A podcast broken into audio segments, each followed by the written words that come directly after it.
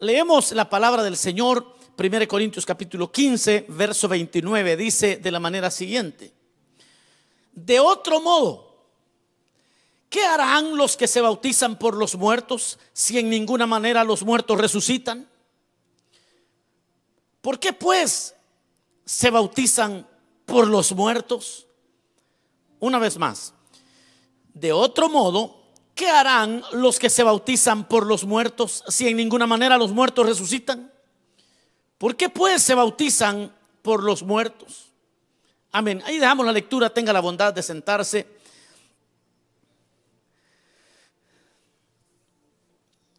El tema de este día, mis amados hermanos, lo he titulado El verdadero servicio a Dios. El verdadero servicio a Dios. Hay eh, muchas ideas que se pueden tener acerca del servicio a Dios, pero solo hay una que es aceptada desde la cosmovisión bíblica. La Biblia ya tiene eh, la forma como el Señor se agrada de aquellos que le servimos y cuál es también la idea que en, en la escritura encontramos en cuanto al servicio a Dios. En Corinto, como acabamos de leer, estas son palabras del apóstol Pablo, en Corinto habían hermanos que aseguraban que los muertos no resucitaban. Ahora, eso no solamente sucedía en Corinto. Eso no era una cosa que pasaba únicamente en esa, en esa ciudad.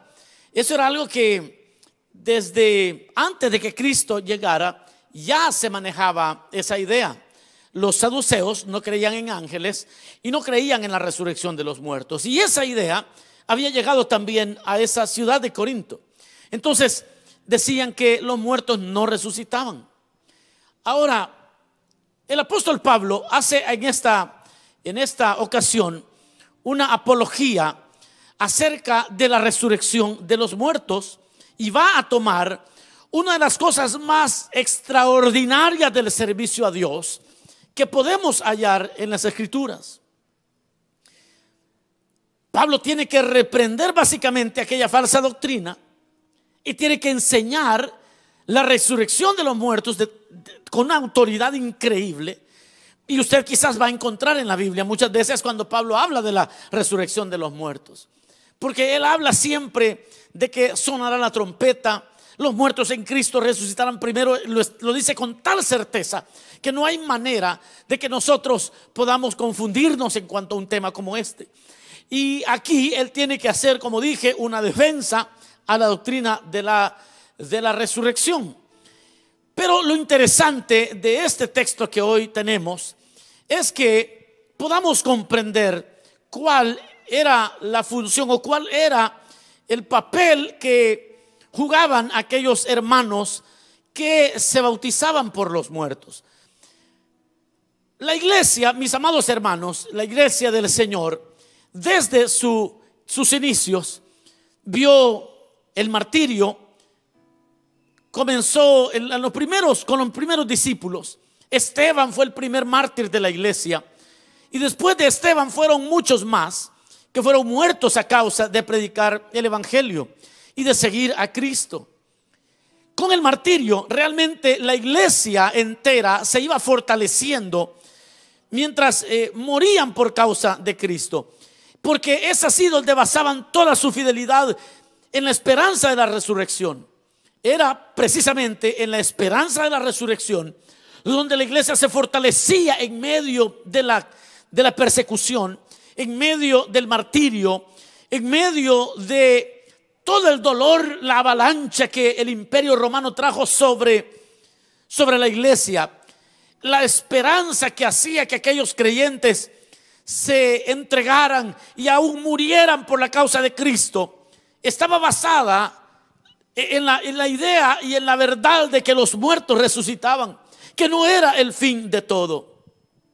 Ahora, pero ¿qué era lo que realmente sucedía? Porque este verso ha tenido varias explicaciones a lo largo de la historia de la iglesia. Bueno, y hasta ahí creo una secta que este verso lo entendieron de una manera muy mal. Eh, no hicieron la exégesis apropiada, no interpretaron adecuadamente el contexto de lo que Pablo viene hablando, sino que realmente se fueron muy lejos de la verdad, pero esa es una sola, que le digo, una falta de interpretación apropiada de las escrituras. Algunos creyeron que tomar el lugar del muerto al ser bautizado era como la práctica que tenían los hermanos. Tal cosa no es aprobada por ningún otro verso de la Biblia. Es decir, para que alguien pueda y para que todos nosotros como creyentes podamos dar por sentado que el Señor está de acuerdo con una práctica, esa práctica debe ser eh, respaldada y apoyada por otros libros de la Biblia, por otros escritores sagrados, para que eso forme realmente una doctrina, para que eso nos enseñe cómo, qué es lo que Dios piensa. Pero en cuanto al bautismo de los muertos, no existe otro verso en las escrituras que respalde esa idea. Por lo tanto, podemos dar con certeza, podemos decir con certeza, que Pablo en ningún momento enseñó tal cosa que lo que Pablo estaba enseñando no tiene que ver con lo que muchos hasta hoy en día practican. Que cuando ellos conocen al Señor y cuando ellos se dan cuenta que sus familiares que murieron siete años antes, 10, 15, 30, 100 años atrás, e-, ellos entonces no van a poder ser salvos. Entonces estas religiones, falsas por cierto, ellos bautizan a los vivos en nombre de los fallecidos. Y de esa manera ellos supuestamente salvan a los muertos. Pero todos sabemos que la Biblia dice, está establecido para los hombres que mueran una sola vez y después, no dice que se bauticen, dice, y después el juicio. Porque todo lo que usted y yo vamos a hacer, lo vamos a hacer en estando en este cuerpo. Y es de eso que daremos cuenta. Después de la muerte, ya no hay más oportunidad de ponerse a cuentas con Dios. Entonces, ¿qué es lo que realmente pasaba en este verso? Bueno, lo que sí explica este verso es la, segunda, la segunda explicación y es inspirarse en la valentía de los mártires. Este verso lo que habla es cómo la iglesia se inspiraba con la valentía de sus mártires. Cómo tomaban valor cuando veían a un creyente morir por la causa de Cristo.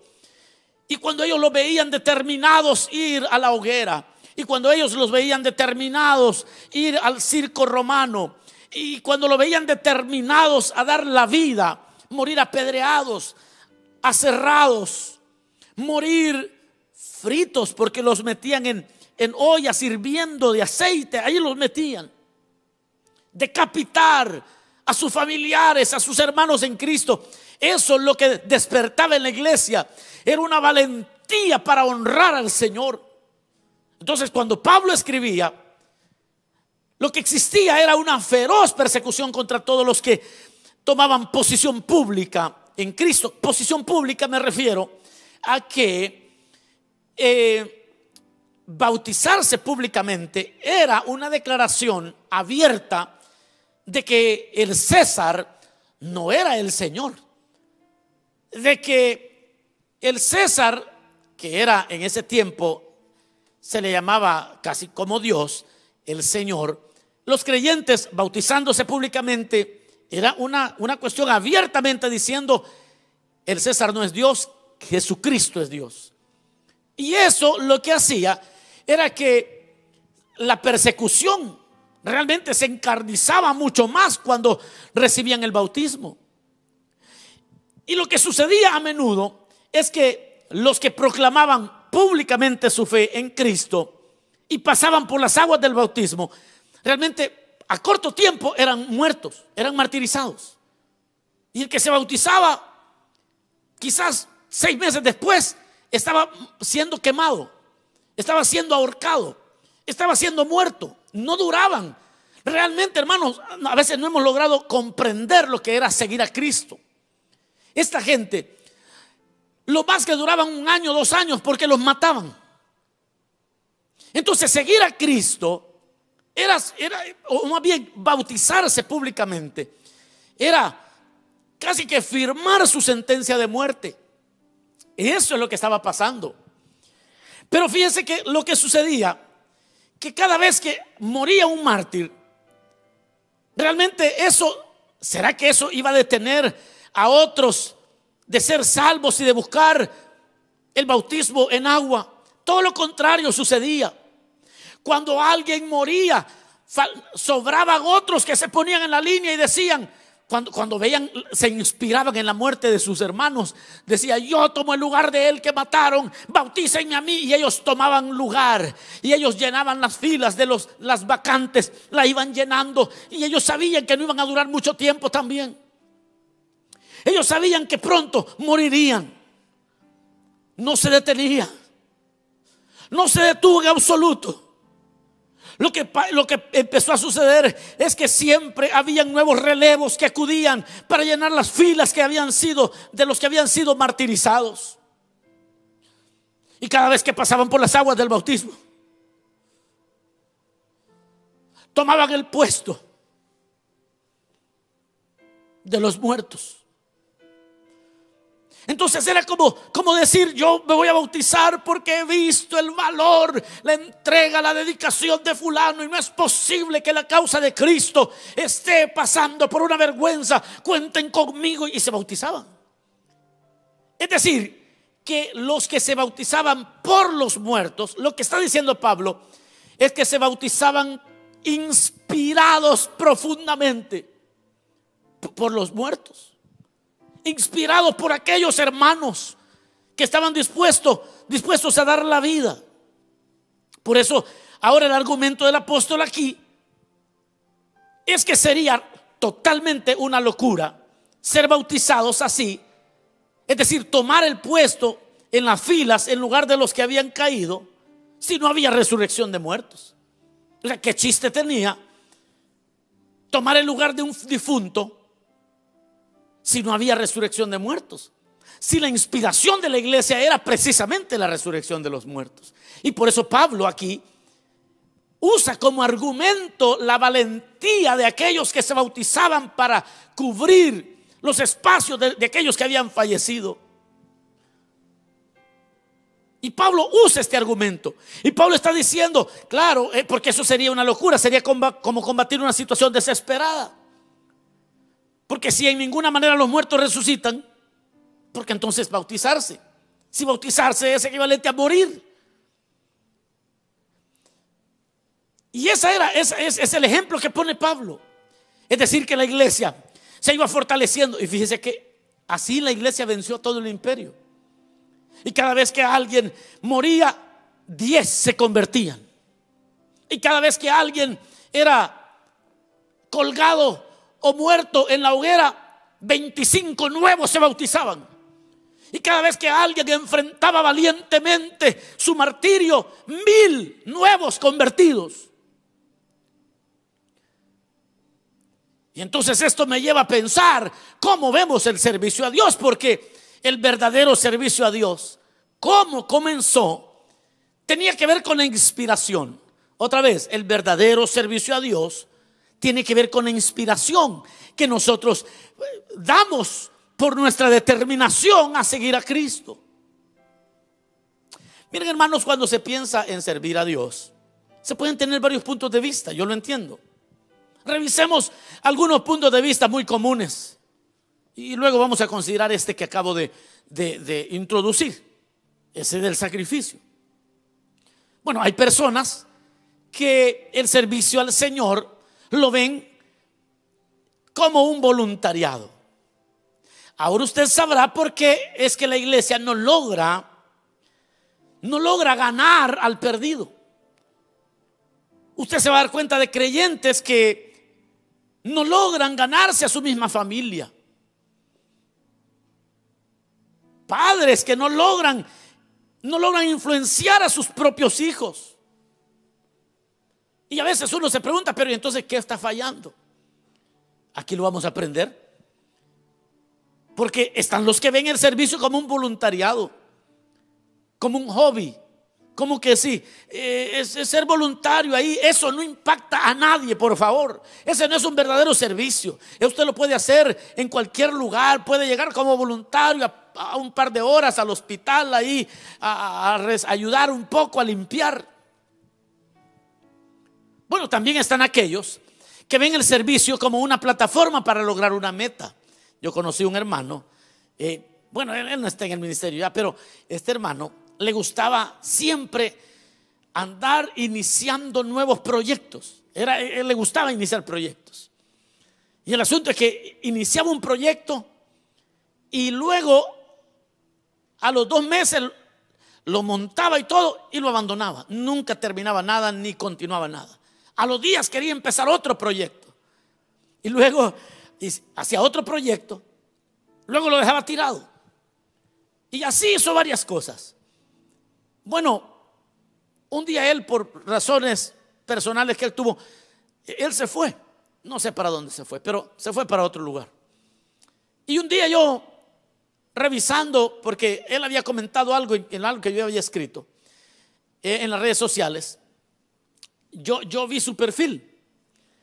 Hermano, pero es que su perfil decía, si, solo le faltó decir que él era el fundador de Restauración Resida, es que él aquí había empezado todo. Que él había empezado el Summer Dream Program y que él era el, el, que había empezado no sé qué cosa y que él también era el fundador de esto y que, no, hombre, una lista, hermano. Pero es que así lo ven algunas personas.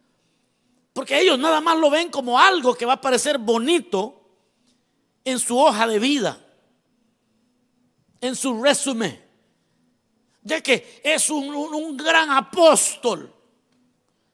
Pero realmente él es, eh, miren hermanos, para serle honesto, realmente nunca hizo nada. Un bueno para nada. ¿Cómo le llaman? Un as. ¿Cómo? E, es como aquellos que saben de, saben de todo, pero de, pero de todo, pero al final no saben nada. Hasta los dichos se me han ido ahorita, se me olvidó cómo se le dice eso. Pero están personas que así, así ven el servicio a Dios. Están aquellos que son atraídos por la curiosidad. Ellos solo quieren ver cómo es esto. Y eso obviamente no duran mucho. Están también los que piensan que servir al Señor es estar más cerca de Dios. El detalle es que cualquiera que quiera servir al Señor sin estar ya cerca de Dios, el servicio lo va a matar. Porque el servicio solo es una demanda de ayudar a otros, de bendecir a otros. Y aquel que no está cerca de Dios y piensa que el servicio lo va a acercar a Dios, ya perdió. Están también los que solo siguen a sus amigos, ¿verdad? Porque mi amiga está en el coro, yo quiero estar en el coro. O porque mi hermano está en la escuela, en la iglesia de niños también, yo quiero ir ahí con mi, con mi cuate, con mi, con mi amigo. Bueno, esos son, son ideas muy comunes que se encuentran en cualquier iglesia. Pero realmente, en la iglesia de Cristo, el tema del servicio es el tema más grande de todos. O yo lo que dije, en la iglesia de Cristo, el tema del servicio a Dios es el tema más grande de todos los temas. Y usted va a decir, pero ¿por qué hace esa aseveración, pastor? Bueno, solo imagínese que es un valor del reino, para empezar. Para empezar, es el valor central del reino. Cristo dijo, aquí en mi reino, el que quiera ser grande, debe de ser el servidor de los demás. De una vez, de una vez.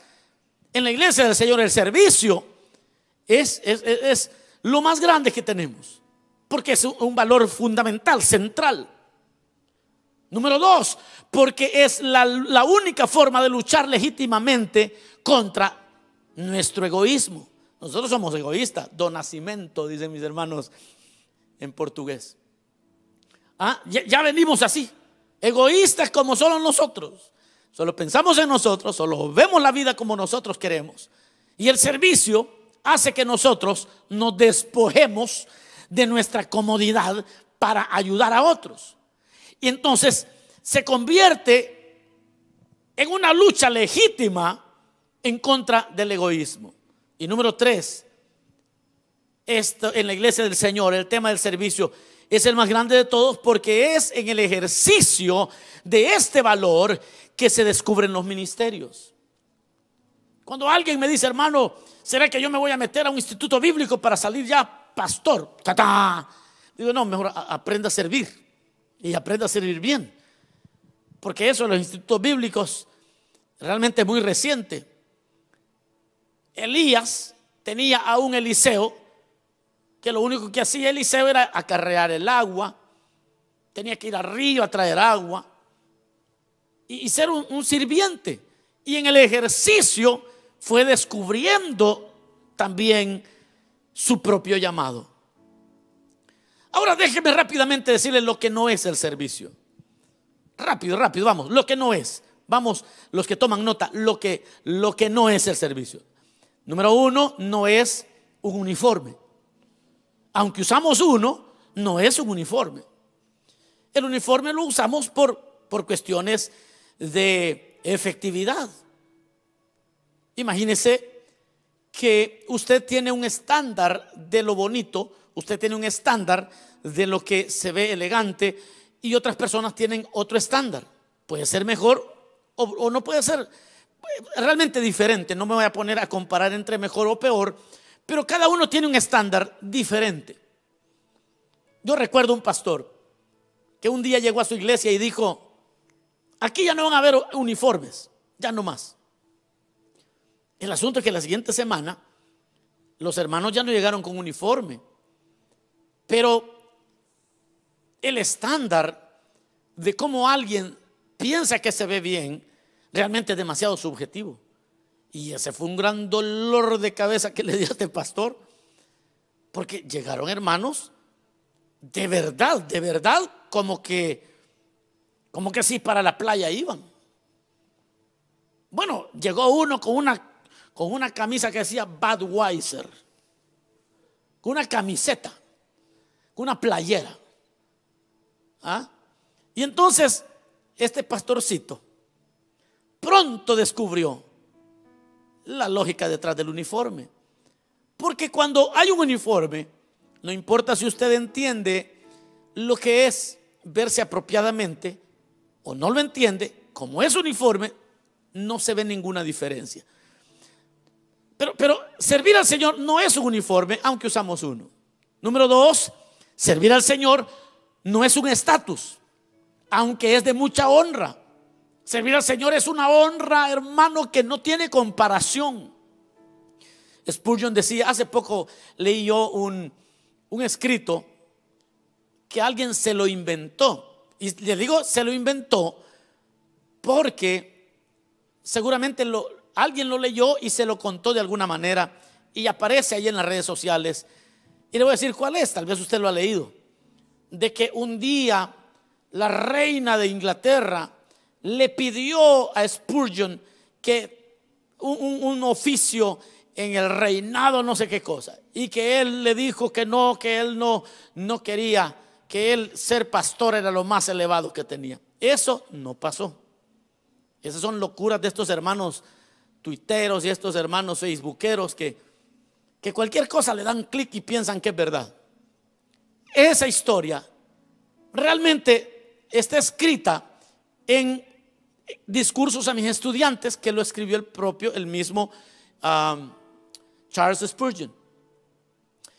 En ese libro, él sugiere, y él dice lo siguiente, que nosotros honremos el llamamiento pastoral. Dice de la siguiente manera, no os rebajéis. Si un día les, les dicen que sean mandatarios, presidentes o reyes, no os rebajéis, porque ser ministros del Señor es lo más elevado a lo que ustedes pueden aspirar. Así dice. Y eso alguien lo sacó de contexto. Y ya dijeron que la reina le pidió. La gente, cualquier cosa, locura dice. Pero bueno, servir al Señor no es un estatus. No es, no es una cuestión de que ahora por favor respétenme. Béseme el anillo aquí, por favor venga a besar aquí el anillo. Ah, no, o sea, no, no, es un estatus.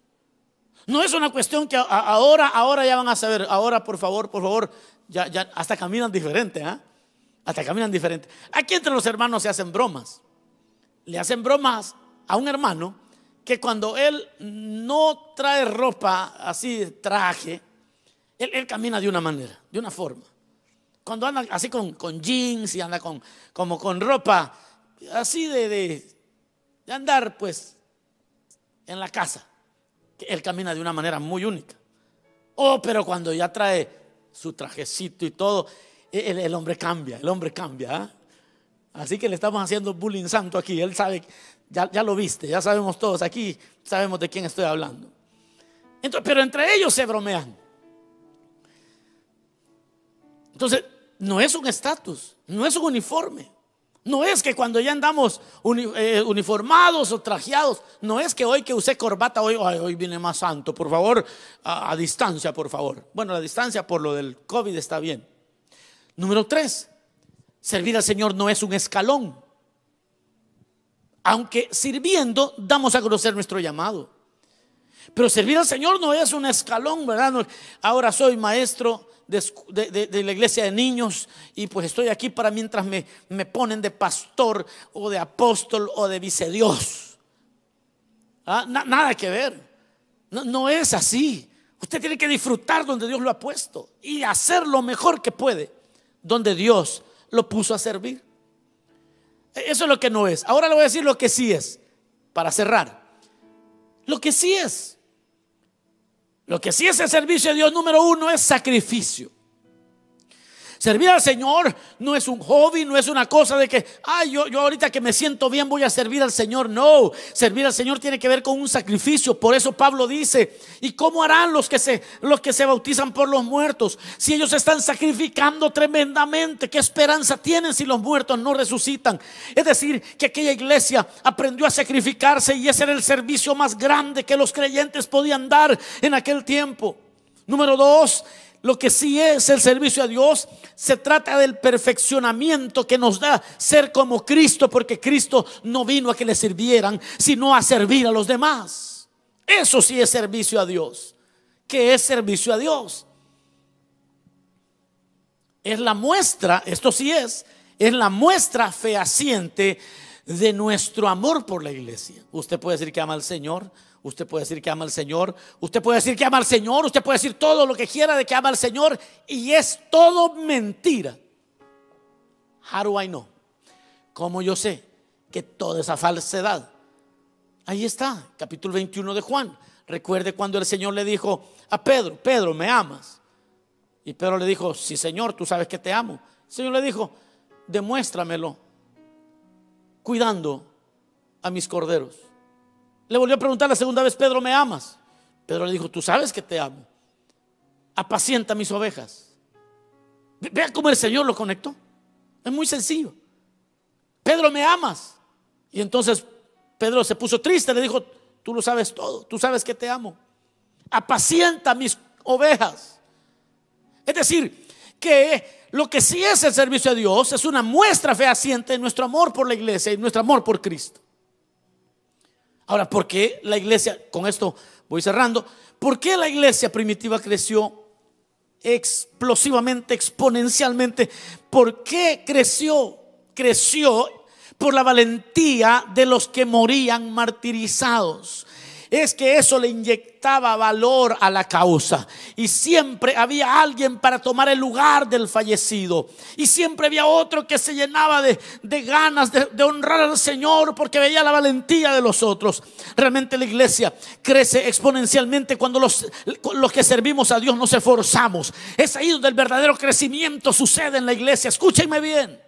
Hermanos, pastores, pastores de filiales, pastores de iglesias, pequeñas o grandes. Eso es lo que puede avanzar la causa o detenerla. Cuando los que servimos al Señor somos esforzados, inmediatamente el crecimiento comienza a suceder. Cuando no somos esforzados y esto se convierte en un hobby, en un hobby, perdón, es, es ahí donde todo se detiene porque nadie le ve la, esencia, nadie le, ve el valor. Y es ahí donde está el crecimiento real de la iglesia, en el verdadero servicio a Dios. Es cuando damos un buen testimonio fuera y dentro del lugar de reunión. Vea esto, veamos esto. Se lo decía hace poco a alguien. Fíjense, miren qué tremendo esto. Si te conocen sirviendo a Dios, vamos a, vamos a poner a un hermano que las personas llegan a la iglesia, te ven, te ven tocando la guitarra, te ven sirviendo al Señor en la iglesia de niños, en el venue, te ven en, cualquier área de la iglesia, detrás de una cámara, te ven sirviendo al Señor y allí te conocen por primera vez. Pero luego esa misma persona te encuentra que trabajas en un supermercado. Te, encuentra que tú estás vendiendo autos en un, dealership. Te encuentra en, en el college, allá en la universidad.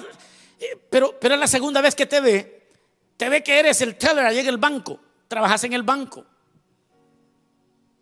Entonces, cuando te, te mira trabajando fuera de las cuatro paredes, esa persona te ve que eres honesto, eres honesta, amable, se nota que sirves al Señor dentro y fuera y en ese momento acabas de ganar un alma. Porque esa persona dice, wow, mire, es que realmente ese sí es buen creyente.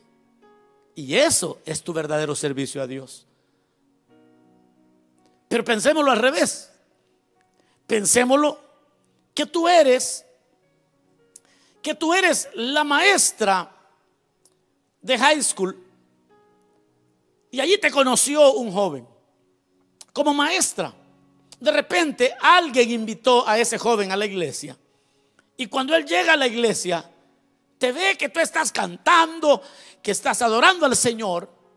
Esa persona, como te conoció en la escuela o te conoció en un negocio, y como tú le diste un testimonio bueno allá afuera sin que supiera que tú eras creyente, cuando te ve en la iglesia, esa persona dice, Ahora entiendo por qué esta mujer, hoy entiendo por qué este hombre, este joven, esta jovencita es tan excepcional. Mire, ahí está, uniformada, sirviéndole al Señor.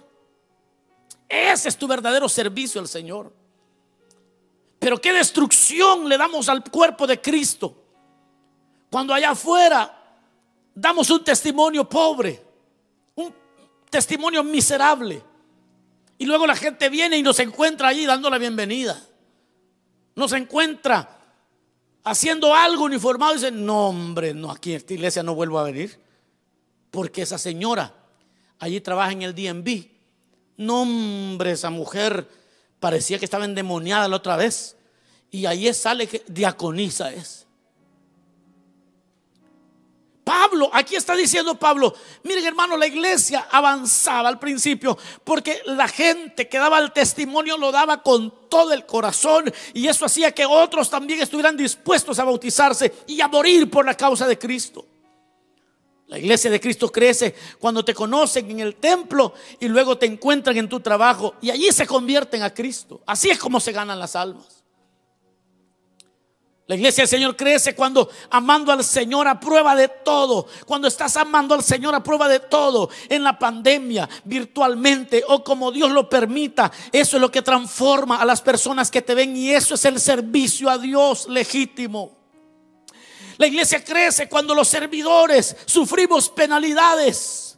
Cuando haces sacrificios por cumplir tu llamado. Eso es poderoso. Cuando los que te conocen te ven que te sacrificas para cumplir tu llamado.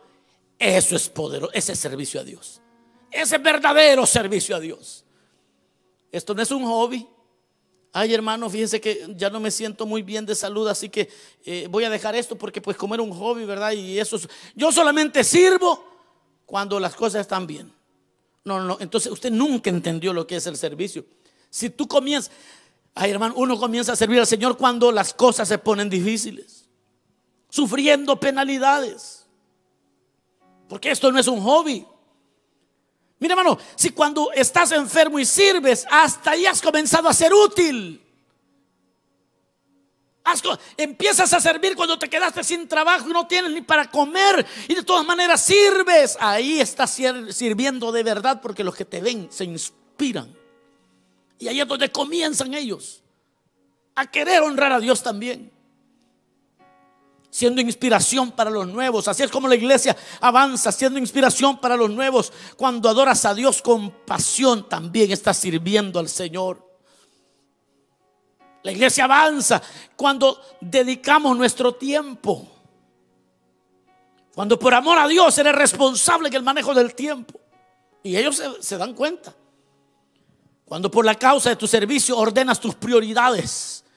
Y los que te conocen ven como tú eres ordenado. ¿Y por qué? Es que yo tengo esta otra responsabilidad. E, eso es, ese es servir al Señor. Muchos han muerto por la causa de Cristo. Y mi pregunta para terminar es, ¿dónde están los que valientemente tomarán sus lugares? ¿Quiénes se levantarán celosamente para levantar el nombre de Cristo? Hoy la iglesia está más débil que nunca, porque hoy se sirve únicamente si hay tiempo, si las condiciones son óptimas, se sirve únicamente si el trabajo me lo permite, y eso lo que genera es una iglesia aguada, porque sin sacrificio no hay inspiración, sin sacrificio no existe manera de que otros quieran amar al Señor. Si no se sirve en medio de las dificultades, no hay servicio. Si no podemos darlo todo por Cristo, jamás ganaremos a nuestra familia. Si no logramos fundamentar nuestro compromiso con Cristo, no estamos sirviendo todavía. Si no hacemos lo imposible para rendir buenas cuentas, no estamos ganando a nadie. Nadie, hermano, no puede, nadie va a querer seguir a Cristo al vernos cómo le servimos. Las familias hoy en día se están perdiendo por el ejemplo mediocre de los servidores. Allí es donde se está perdiendo todo. No es el diablo. El diablo, el diablo no tiene arte ni parte en esto. Ni las puertas del infierno pueden detener a una iglesia que entiende el verdadero servicio. No puede. ¿Por qué? Porque no importa lo que el diablo diga cuando la gente te ve a ti sacrificándote, amando al Señor, sirviendo con amor. Entonces te ganas a los tuyos. Vamos a comenzar a servir bien el verdadero servicio. Hasta que digamos como Cristo le dijo a Pedro, y hasta que nos vean a otros cuando le digamos, apártate de mí, Satanás, no me detengas. Para hacer lo que tengo que hacer. Cuando hablemos así, los nuestros sabrán que vamos en serio. Y ahí has comenzado a servirle al Señor.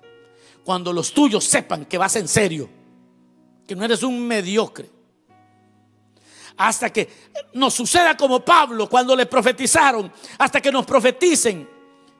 Así se quitó un cinto, le, quitó un cinto, un, profeta, Agabo, le tomó el cinto y se ató las manos. Y aquel hombre dijo, así de quién es este cinto. Así será atado en Jerusalén. Pero el apóstol Pablo dio un paso al frente y dijo, no solamente estoy dispuesto a ser atado, estoy dispuesto a dar la vida. Todos los que oyeron eso fueron inspirados. Porque hasta que haces eso, has comenzado a servir, hijito. Hasta entonces, has comenzado a inspirar a alguien. Hasta que tu cónyuge te vea triste porque alguien te dañó en la iglesia.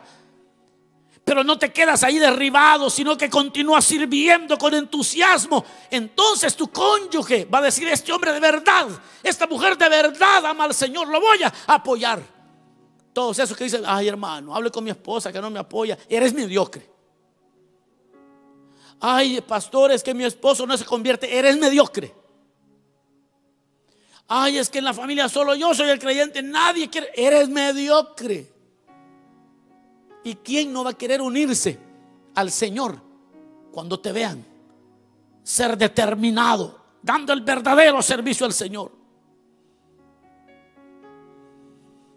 Yo termino y digo, que no se halle un solo ápice de duda que amamos a Cristo y a su iglesia, entonces empezaremos a servir de verdad al Señor. Eso es servicio a Dios. Que no se cuestione jamás nuestra fidelidad. Aquel que murió en la cruz del Calvario, eso es servicio verdadero. Que cuando la familia nos vea servir a Dios, sean inspirados hasta dar la vida por esta causa. Que en nuestra lápida diga, aquí hay un verdadero servidor del Señor. Aleluya. El verdadero servicio a Dios es sacrificado, es continuo, es probado y es inspiración para otros. El verdadero servicio a Dios es sufrido, sacrificado, continuo, probado. Pablo pregunta, ¿y qué harán los que se los que se bautizan por los muertos? ¿Qué harán? ¿Y cómo se van a seguir inspirando si los muertos no resucitan? ¿Cómo? Dice Pablo. El sufrimiento tuyo edifica a otros. Tu santificación fortalece a otros. Tu dedicación educa a otros. Tu excelencia inspira a otros. Tu adoración atrae a otros. La ética cristiana tuya afirma a otros. Y este, mis amados hermanos, es el verdadero servicio a Dios. Cierra tus ojos un momento. Dile, Señor, gracias. Señor, gracias por tu palabra. Tu palabra es verdad. Somos tuyos. Somos tus hijos. Te agradezco, Señor, por cada hombre y mujer que has puesto en este ministerio y en cualquier ministerio donde estén dándolo todo por ti cualquier iglesia, iglesia tuya, donde hayan hombres y mujeres que sean dispuestos a sufrir por amor a su congregación, a sufrir por amor al lugar donde tú los plantaste, que no se van por nada, que se mantienen firmes, que saben honrarte a ti, aún en medio de las dificultades Gracias, bendito Rey, porque hemos aceptado este llamado. Llévate el honor y la gloria. Yo bendigo cada servidor en este momento de esta iglesia. Todos aquellos que sacrificialmente te han servido por años, por décadas. Los bendigo en tu nombre, Señor. Gracias por los que están siendo inspirados por esta palabra a darte lo mejor a ti. Gracias, bendito Rey. Gracias, Cristo. Amén.